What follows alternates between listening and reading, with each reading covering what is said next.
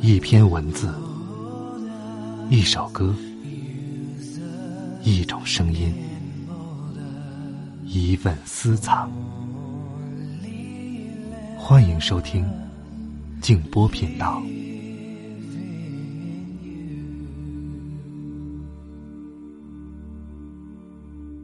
大家晚上好，我是静波。今天晚上和你一起来分享的。是一位享誉国际的台湾编舞家，在台湾创办了云门舞集的林怀民先生的一篇文章，名字叫做《其实人生不用那么急》。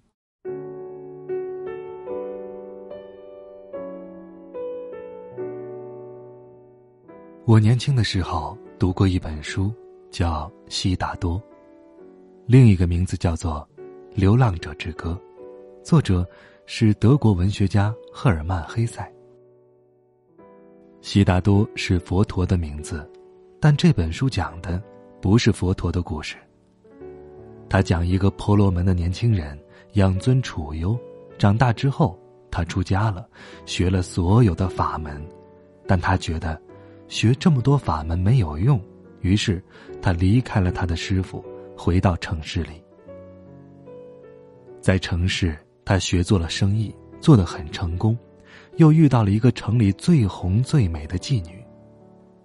但他还是不满足，觉得这些事情都是错的，于是离开了自己美丽的家，来到河边。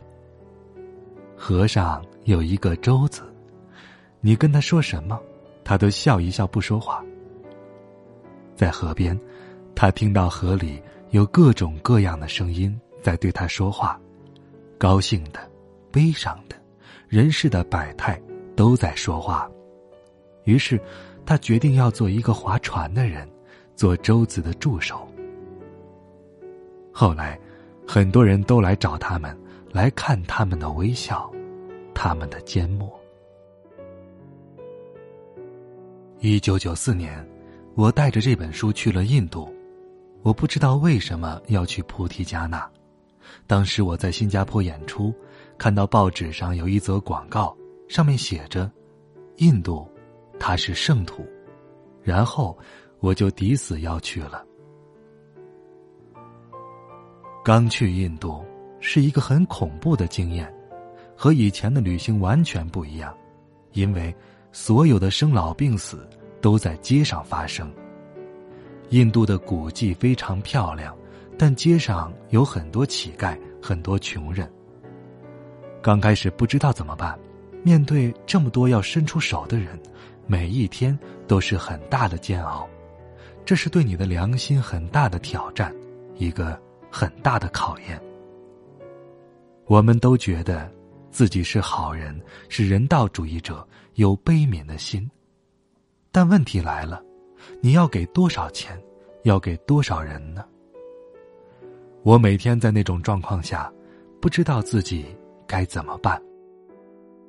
有一天，我在火车站，突然跑来一个小孩五六岁，脏脏的，还拖着一个两三岁不太会走路的小孩他一直扯着我的裤腿喊擦鞋。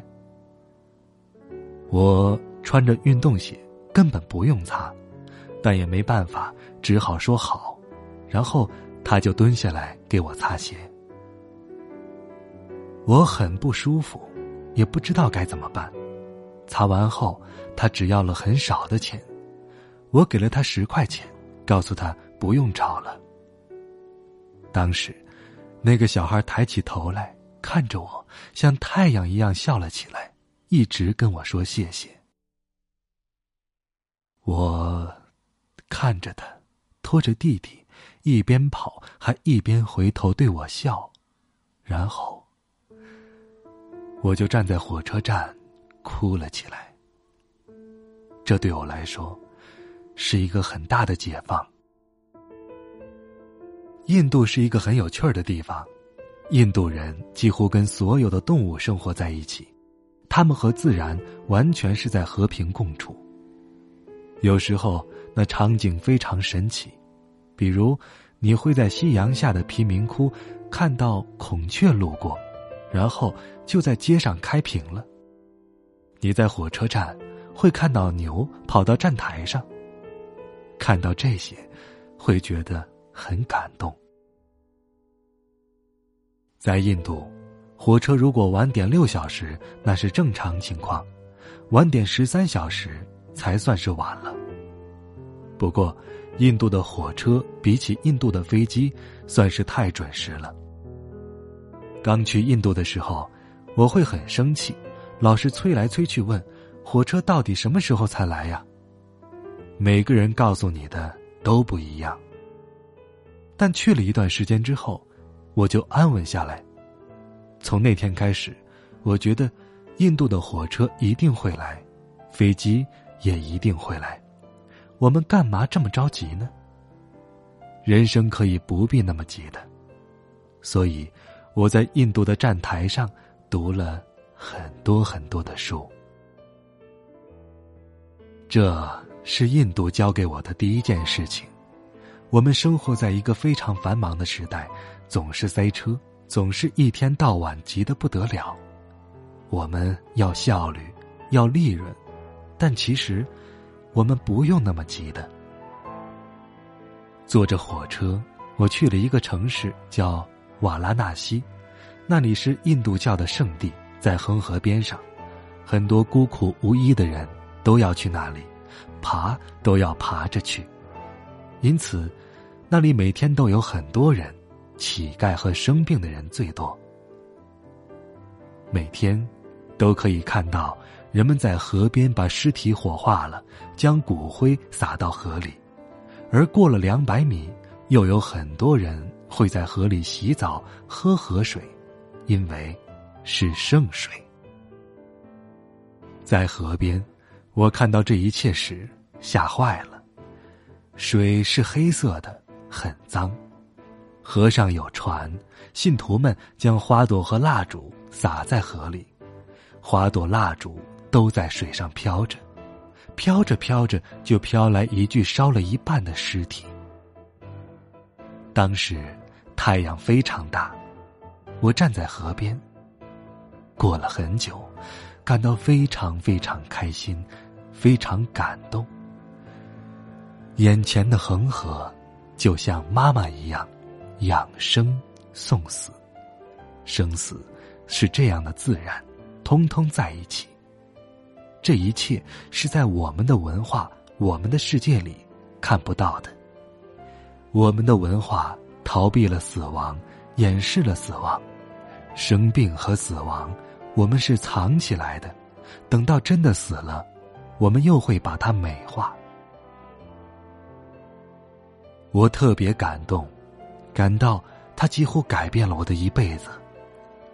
人本来就是这么简单，我们是大自然的一部分，所有的事情都是有枯有荣，春夏秋冬。四季轮回，然后人走了，回到水里。离开菩提迦那之后，我想，我的人生改变了。第一个收获是不着急，第二个收获是没有什么叫做成败。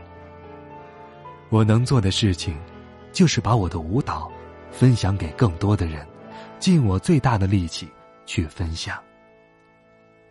在人类历史上，实现财富的均分是很难的，但我想，至少精神的均分应该可以吧。